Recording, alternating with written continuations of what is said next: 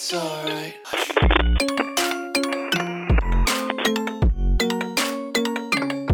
Oi, pessoas, aqui é a Carol. Sejam bem-vindos a mais um podcast do Terror Remake. Nesse quadro, eu leio histórias de terror que meus inscritos me mandaram. No YouTube eu faço isso enquanto eu faço a minha maquiagem, mas aqui a gente fica só no áudio mesmo. Espero que seja massa mesmo assim. Quanto às histórias, eu não sei o que é real ou não, nem quem escreveu ou se foi inspirado em outras histórias, livros ou coisas assim. Eu só leio os e-mails que vocês me mandam e aí separo os que eu acho mais massa e bizarros para ler aqui para vocês. É isso. Vamos começar então. O par de olhos verdes. Era o fim da tarde de um domingo.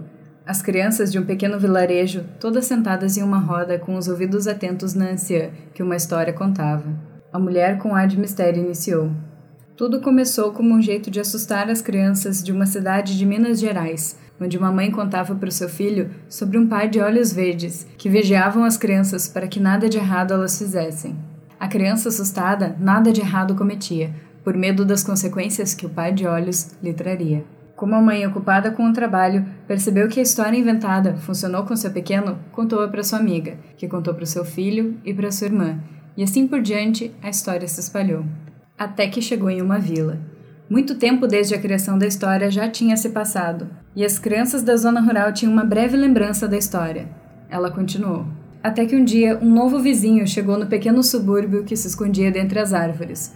O homem de cabelo loiro e pele bronzeada, do forte sol da região, tinha consigo lindos olhos verdes, tão marcantes quanto da lenda do par de olhos que a tudo viam. O novo vizinho levava uma vida calma e quase ninguém percebia sua presença. Um dia ele comprou um binóculo, que os moradores da vila imaginaram que servia para ver os pássaros coloridos que dividiam os telhados entre si. Porém, ele passou a sentar em frente à sua janela, e as brincadeiras das crianças acompanhava. Um dia ele viu algo que tornou a lenda em verdade. O filho do homem mais rico da vila roubou um chiclete. O homem de olhos verdes que assistiu à cena, e mal nenhuma criança queria fazer, contou aos seus pais, na esperança de que eles tomassem alguma providência. Um dia se passou, dois, três dias, uma semana, um mês e nada tinha acontecido. A criança tinha comido seu chiclete roubado e não receberia punição alguma. O homem então decidiu dar uma lição na criança. Se escondeu atrás de uma árvore, e quando o menino desceu a rua, ele pulou em sua frente. O garoto que se assustou levou na brincadeira. Até que no outro dia, o homem fez de novo a mesma coisa. E na quarta vez, a criança já não achava mais graça. As crianças com medo, mas curiosas com o fim da história, ainda ouvia com atenção, e a senhora seguia. O menino que não tinha entendido a implicância do vizinho com ele, um dia viu que ele se escondia atrás de um carro parado em uma rua, para o assustar de novo. O garoto, a fim de fugir da vista do homem, entrou em uma loja na esperança de que ele desistisse de o esperar. Porém, dentro da loja, o menino achou de tudo de mais legal e colorido: os novos sabores de balas e também o mais novo caminhãozinho em miniatura. Procurou um atendente, mas nenhum encontrou. Pensou então, por que não? Em seus bolsos guardou o caminhãozinho e algumas balas. Saiu discretamente da loja achando que ninguém tinha visto seu furto mas o homem de olhos verdes tinha. Do outro lado da rua, com a ajuda de seu binóculo, presenciado toda a cena. Anoiteceu bem a tempo do final assustador, já começava a ficar frio, por isso as crianças e a senhora se amontoavam em volta de uma fogueira recém-acesa. A mulher respirou fundo e continuou. O menino então voltava para casa, até que o homem pulou em sua frente. Dessa vez, a sua pele bronzeada estava coberta por roupas compridas, e seus cabelos loiros estavam por baixo de uma máscara. A única coisa que o garoto via eram seus marcantes olhos verdes. O homem tapou a boca e o puxou para uma esquina escura. Lá, ele o matou estrangulado. Cortou o fundo de seus bolsos para garantir que ele nunca mais esconderia algo roubado neles. E, como recado de por que tinha feito isso, tirou do menino seus dois olhos. Quem coincidentemente achou o corpo do menino foi o homem de olhos verdes, que logo após isso se mudou de cidade mas não sem antes rolar pela rua onde o menino morreu, seus dois olhos que não tinham sido encontrados, como uma lição para o casal mais rico da região, que não compraram para seu filho um brinquedo e nem o ensinaram que roubar era errado, deixando apenas para ele a função de dar uma lição no garoto. Ela terminou causando arrepios nas crianças sentadas em círculo.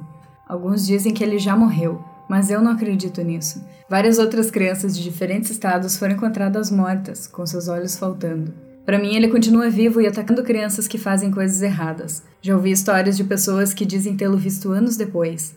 Para mim, ele sempre está por perto. onde todos podem ver, mas ninguém presta atenção bastante para encontrá-lo no meio das multidões de hoje em dia.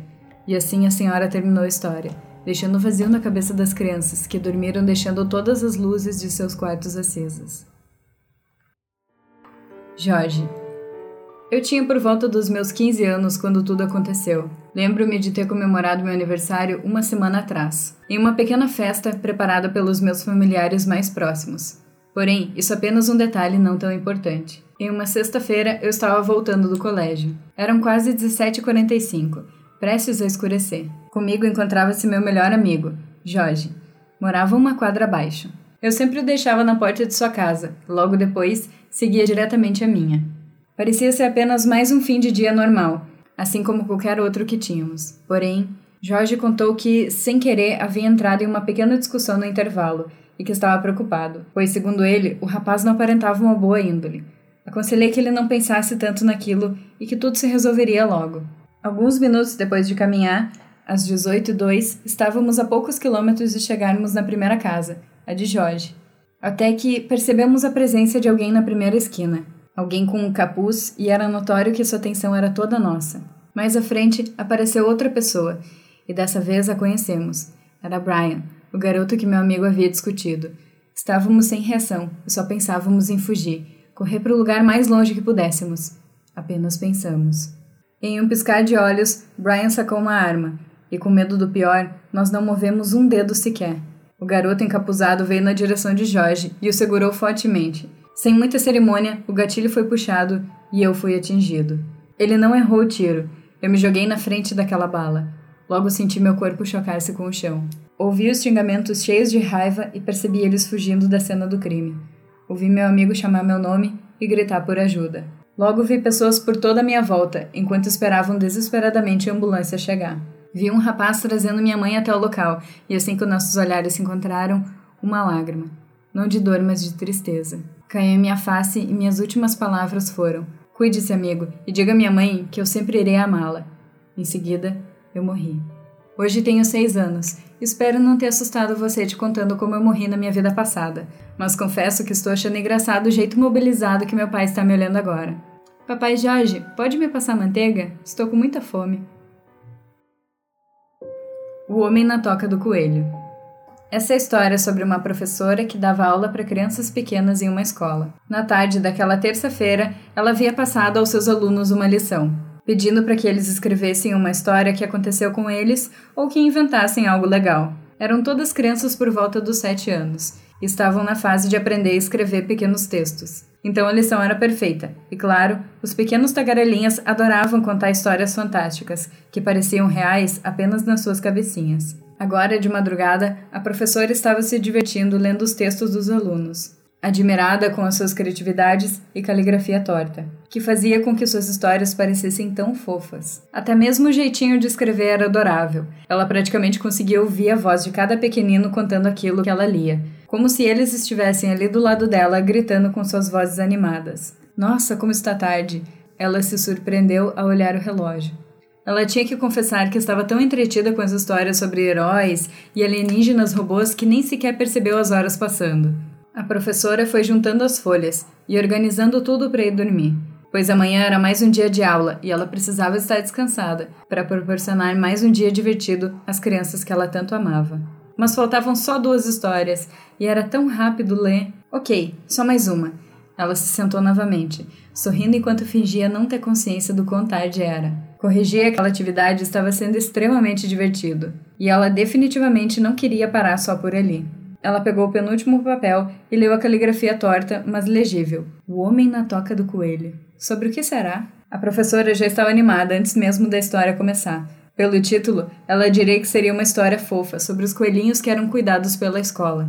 Muitos alunos adoravam os animaizinhos. Oi, é o Felipe aqui, professora. Felipe Alves. A professora sorriu largo. Felipe era um dos melhores alunos da turma. Seu desempenho nas aulas de gramática era espantoso. Ela tinha certeza que a história estaria muito bem feita para uma criança tão novinha. A partir da metade do ano, eu fiquei responsável pelas tarefas da turma. A minha tarefa era cuidar dos coelhos e alimentá-los depois da aula. Mas eu, na verdade, não queria essa tarefa. Não é que eu não goste deles nem nada assim. Eu gosto muito dos animais. Eu tenho uma gata em casa chamada Mimi e eu amo ela. Eu não quero entrar na toca dos coelhos porque tem um homem das trevas morando lá dentro com eles, e ele é cheio de sombras e é feio. Meus colegas não veem ele, porque sempre que tem alguém lá, eles só falam como os coelhos são fofos. Então acho que só eu vejo o monstro das trevas que come a comida dos coelhos. Hoje de tarde, eu estava com medo de entrar de novo, e minha professora veio conversar comigo. Ela perguntou se eu tinha comido meus legumes no almoço, e eu disse que sim, porque depois de provar, eles não eram tão ruins quanto eu pensava. A professora me fez um carinho na cabeça e disse que eu era o menino mais corajoso que ela já viu. Eu fiquei feliz e determinado. A professora disse que eu sou corajoso, então eu entrei na toca do coelho e pedi para o monstro sair. E ele disse: Não, pois senão eu vou ficar com fome. Ele era feio e gordo e tinha uma boca enorme com dentes pontudos e uma voz grossa. Eu fiquei com muito medo dele me devorar, mas ele estava comendo o feno dos coelhos. Eu tentei convencê-lo a ir embora e disse que se ele ficasse ali e comesse a comida dos coelhos, eles ficariam doentes e todos iriam me culpar, e eu ia ficar triste. Eu acho que ele me entendeu porque ele disse que iria embora se eu levasse ele para um lugar onde ele pudesse morar e comer o que quisesse. E eu concordei. Ele ficou me seguindo quando eu estava indo embora. E eu não podia levar ele na minha casa, porque eu não queria que ele e a mim me brigassem. Eu também não queria que ele fosse para casa dos meus amiguinhos, porque eles ficariam com medo. Apesar de ser um monstro das trevas e assustador, eu aprendi que todos os seres vivos merecem respeito e carinho. Então eu decidi levar ele para um lugar onde ele fosse receber só coisas boas. Eu levei o monstro lá, e quando chegamos, eu apontei para o andar e disse: É ali. O monstro me agradeceu e foi embora. A professora sentiu um arrepio enquanto lia. Aquela era definitivamente uma imaginação muito fértil e assustadora, vindo de uma criança tão jovem. Seu corpo inteiro tremeu conforme ela lia cada palavra, e não demorou muito para que ela sentisse uma brisa gelada invadindo seu apartamento, naquela noite de verão que supostamente deveria estar abafada. Talvez fosse o ventilador ou uma janela esquecida. Ela olhou para trás para conferir se havia alguma janela aberta e se apavorou ao ouvir uma escuridão anormal muito perto dela. Algo estava saindo do canto do seu quarto e definitivamente não era humano. A professora começou a ofegar e seu rosto perdeu a cor. Ela não conseguia ver o que estava ali naquelas sombras, mas definitivamente não era algo amigável. A mulher, completamente desesperada, ouviu quando algo abriu a boca e a saliva escorreu, enquanto a coisa sussurrava com uma voz grossa e demoníaca. Que fome! O fim do texto do jovem Felipe esclareceu o que estava acontecendo com a pobre professora, mas ela infelizmente não conseguiu terminar de ler. Eu amo muito a minha professora e conhecendo ela como eu conheço, tenho certeza que ela também vai ser capaz de ser amiga do monstro. Cabeça cortada. Oi, me chamo Letícia e tinha o sonho de qualquer adolescente: alcançar independência e morar sozinha. Bem, eu meio que realizei esse sonho, mas não da forma que eu esperava. Saí da casa dos meus pais para outra cidade, porque a faculdade que eu iria fazer era bem longe. Economizei bastante e logo decidi comprar um apartamento. Um lugar simples e tal. Só que na mesa eu notei que tinha uma mancha vermelha estranha, como se alguém tivesse sofrido um acidente ou algo assim. Mas ignorei isso. Com o tempo, eu comecei a escutar alguns barulhos de serra. Imaginei que era algum vizinho ou até um engenheiro trabalhando. Não fiquei surpresa, porque na cidade que eu morava tinha coisas parecidas, então me acostumei bem rápido. As coisas estavam indo muito bem, até que de um dia para o outro notei que tinha muitos arranhões no meu pescoço. Coloquei uma câmera filmando durante o dia e a noite. Quando fui assistir a gravação, eu não pude acreditar no que vi. Era madrugada, eu estava dormindo, até que um homem que aparentava não ter a cabeça apareceu.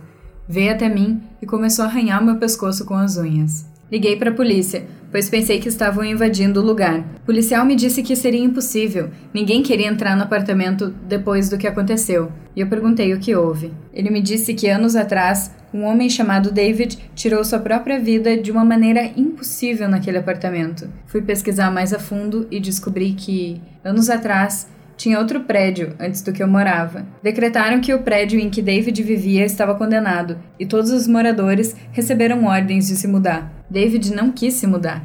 Ele recusou todas as ofertas não queria deixar a casa dele. Então, para garantir que não sairia do apartamento e que daria muito trabalho para a equipe de limpeza, planejou a própria morte de uma maneira absurda. David prendeu a motosserra à perna de uma mesa de sinuca. Usou fita adesiva para manter o botão liga-desliga ligado e um cronômetro para botar a ferramenta para funcionar. Depois, tomou um coquetel de pílulas e se deitou embaixo da mesa, com a corrente da serra posicionada, e quando ele desmaiou, o cronômetro foi desligado, cortando seu pescoço em um instante. Policiais e paramédicos encontraram o cadáver encharcado de sangue dez dias depois de seu pai avisar do sumiço dele. Foi aí que eu notei. A mancha na mesa era o sangue dele, e os sons da serra que eu escutava era a serra que David usou. A bruxa. Muitos a evitavam. Era preferível enfrentar a grande volta pela estrada da antiga pedreira a adentrar a trilha que encurtaria o caminho pela metade. Aquela mata era bastante fechada, o que tornava difícil orientar-se, pois as árvores mais altas teciam um pesado telhado sobre seus visitantes. Pouco sol penetrava. Ignorou os conselhos da velha e sábia mãe. Ganharia pelo menos 30 minutos se usasse aquele atalho. Estava com sua bicicleta e bastaria seguir a trilha para economizar tempo e terreno. Seria arriscado? Talvez, mas o ímpeto e a ousadia adolescente falaram mais alto. Depois diria a mãe ter feito o costumeiro contorno, evitando a mata. A trilha era muito estreita. Podia perceber-se que, havia tempos, ninguém por ali passava. A vegetação que amageava, em determinados pontos, se tocava. Sorte do garoto só estar indo visitar o pai. Aquela roupa estaria em instantes imprestável. À medida que avançava pela trilha, percebeu que ela ia cada vez mais sumindo. Apesar de ser dia ainda, pouca claridade do sol penetrava, e a mata já encontrava-se parcialmente escura. Árvores de grande porte, misturadas à vegetação mais rasteira, alternavam-se com algumas poucas clareiras. Começou a preocupar-se, porque cada vez mais a velha trilha enfraquecia. Sem ela, poderia perder-se era a primeira vez que desobedecia às ordens da mãe, e sua insubordinação podia custar-lhe caro. O que tanto temia aconteceu. Viu-se de repente sem trilha alguma à sua frente. Tudo que via era mata, mata fechada. Olhando para cima, somente o telhado formado pelas árvores mais frondosas. Sentiu o rosto arder, provavelmente arranhado pela vegetação. Pensou que não deveria entrar em pânico, pois poderia ficar girando sem rumo dentro da mata. Tornou-se difícil até mesmo arrastar consigo a bicicleta. E havia insetos, muitos deles, indesejáveis mosquitos que lhe tiravam sangue em doses homeopáticas. Ouvia muitos ruídos, cantos de aves e questionou-se se poderia existir ali algum animal perigoso. Havia quem dissesse já ter visto onças naquela região. Redobrou a atenção, afinal, cobras e aranhas também não eram uma opção agradável, e também poderia encontrar um enxame de vespas. Estava mesmo encrencado. As histórias que sempre ouvia agora lhe vinham à mente. Diziam que aquela mata era habitada por uma velha bruxa, que sequestrava crianças e as usava em seus rituais diabólicos. Arrancava-lhes as vísceras e ossos e os oferecia ao diabo, em meio a rituais satânicos. Ora, com certeza crendices, afinal não lembrava de crianças desaparecidas naquela região, e mesmo que tais lendas tivessem algum fundamento, com certeza já teriam revirado a mata atrás das supostas vítimas, e consequentemente encontrado a velha bruxa. Aliás, pelo tempo que aquela história existia, a bruxa, se ainda viva fosse, deveria ter uns 150 anos. A vegetação triscava seu rosto e braços e pernas, arrastava com dificuldades a bicicleta, e já admitia estar totalmente perdido. Para qualquer lado que olhasse, era uma coisa só, perdera qualquer senso de orientação que ainda poderia ter. Há quanto tempo estaria andando no meio da mata? Tinha que ser rápido, se anoitecesse estaria em maus lençóis. Aliás, ironias à parte, lençóis era justamente algo que não teria, no meio daquele mato todo. O cansaço começava a tomar conta do pobre Francisco. Arrastava a bicicleta, amassando a vegetação baixa. Percebeu, pelo mato amassado, que já teria passado por aquele local. Estaria andando em círculos? A tarde findava, e no meio da mata fechada a noite começava a se mostrar. Subitamente, o garoto percebeu que houve um silêncio maior. Aves, insetos, não se ouvia mais nada. Aquela calmaria toda poderia ser um mau sinal. Assim era no filme de terror e suspense que assistia. Parou e permaneceu imóvel por alguns instantes, ouvindo. Em meio à calmaria que se instaurara na mata, ouviu um estalar de gravetos, como se alguém neles pisasse, e outro em seguida. Tomado pelo pavor, largou a bicicleta que ainda insistia em arrastar e pôs-se a correr. Alguém estaria em seu encalço. Lembrou da lenda da bruxa, que pegaria crianças e usaria em rituais macabros no meio daquela mata. Uma bruxa de 150 anos. Corria sem direção definida, afastando a vegetação com as mãos. Caiu uma, duas, três vezes, levantando-se em seguida e voltando a correr. A mochila que trazia às costas nem sabia onde a perdera. Caiu novamente e, ao levantar, limpando sujeira dos olhos, percebeu ser observado, a meia distância, por um animal. Já havia quase nenhuma claridade, e com isso tornava-se difícil ver o que era. Pensou ser um lobo, mas não existiam lobos ali. Talvez um cachorro de porte grande, pelagem clara. Ele olhava fixamente para o jovem, que encontrava-se numa situação delicada, pois pensava que, se corresse, ele o atacaria, e atrás ainda ouvia aqueles passos. Mas o animal o encarava com aparente calma. Estavam a dez metros de distância um do outro. Sentiu finalmente que ele não lhe faria mal. Ouviu com atenção e não havia mais barulho algum atrás de si. Tudo era silêncio. O animal então embrenha-se na mata tranquilamente. O jovem resolve segui-lo. Ele andava lentamente, como a desejar que não perdesse em contato visual. Siga-me, sussurrou a voz em seu ouvido, o que fez seu corpo ser tomado por calafrios. Mas assim o fez. Seguiu o animal, que se embrenhava por entre troncos e arbustos, na mata cada vez mais escura. Diante de seus olhos, subitamente uma grande clareira se fez no meio da mata, e no meio dela, uma pequena cabana. O animal rondava o casebre, demonstrando algum tipo de impaciência. Teria aquele animal guiado o menino até aquele lugar? Haveria alguém habitando aquela pequena construção de finos troncos no meio do nada? Ele se fazia muitas perguntas. A cabana tinha uma porta frontal, que estava fechada. Não havia luzes de nenhuma natureza. O grande cão continuava circulando impacientemente sob a porta, até que dirigiu-se a ela, e com a pata arranhou os gravetos atados por cipós, fazendo-a abrir parcialmente. Ele entra, o menino continuava parado, olhando para a cabana. A pouca claridade não permitia que visse os símbolos estranhos trançados com cipós que havia pendurados ao longo da parede da cabana e também nas árvores, assim como muitos crânios, provavelmente de aves e pequenos animais. A porta permanecia semiaberta e o animal em seu interior continuava. Ele encontra, enfim, alguma coragem e caminha alguns passos, aproximando-se da porta entreaberta. Dedos, dedos longos, magros e ossudos, aparecem enrolando-se na moldura da rústica porta. Depois, cabelos longos e desgrenhados, brancos, e uma face, uma face magra e com olhos encovados. A porta então está finalmente totalmente aberta.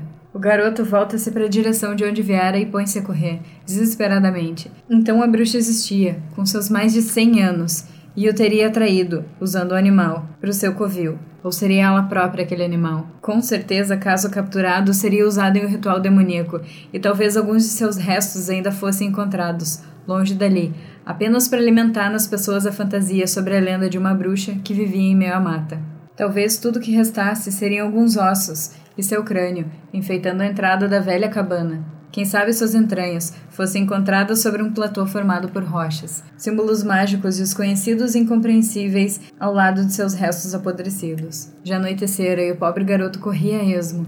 Não importava para onde ia, apenas precisava sair dali. Não sabia se seria fruto de sua imaginação, mas pensou ouvir gargalhadas às suas costas. Enquanto corria, teve a impressão de ver sombras o acompanhando passando de árvore em árvore, saltando como macacos, agarrando-se aos seus troncos. Macacos que zombavam de sua patética condição humana. Em mais uma queda, acabou rolando em uma parte mais íngreme do terreno um barranco. Depois de alguns metros rolando em meia vegetação, tendo seu rosto riscado pela relva, sentiu-se caindo na água, que lhe cobriu por completo, pelo menos enquanto mantinha-se caído. Já em pé, tinha água pela cintura. Então caíram no pequeno rio que atravessava a mata. Agora sabia o que fazer Seguindo o rio abaixo, chegaria à cidade. Só precisaria ter cuidado com algumas partes mais fundas, que poderiam existir e que, com a escuridão, poderiam ser problema. Ainda pensava nas sombras que dançaram ao seu lado enquanto corria, mas seguiu em frente mesmo assim. Era sua única opção. Horas mais tarde, Francisco foi encontrado caído, junto à pequena ponte que dava acesso à cidade.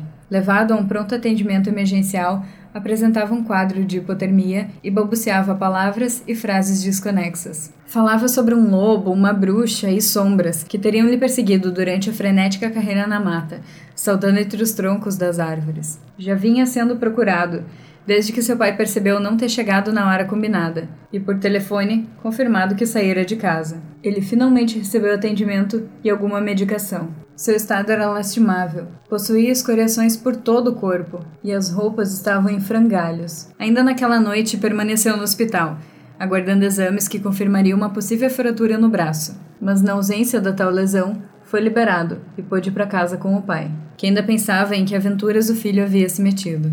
Passaram-se anos desde que Francisco viveu a terrível experiência. Ele contou sobre o que teria passado no coração da mata, ridicularizado por algumas pessoas que viam naquele jovem uma forte imaginação aliada ao medo também teve o crédito da dúvida por parte de outras, tanto que buscas foram feitas na mata, tentando encontrar a clareira com a cabana.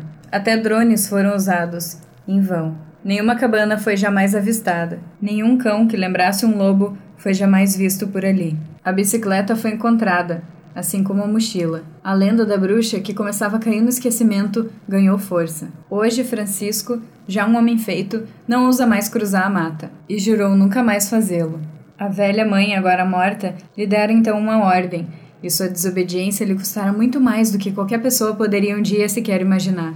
Ninguém mais usa a velha trilha, que se encontra totalmente tomada pelo mato fechado. Mas à noite, ao deitar, Francisco ainda vê dedos, dedos longos e ossudos, enrolando-se na moldura da porta de seu quarto, assim como ouve seu nome sussurrado pelo vento, que dele debocha, enquanto faz ranger a velha janela.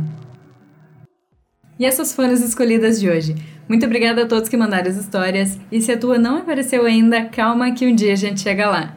Se você gostou e quer mais histórias assim, é só dar uma procuradinha no meu canal no YouTube. Lá tá cheio de histórias muito massa.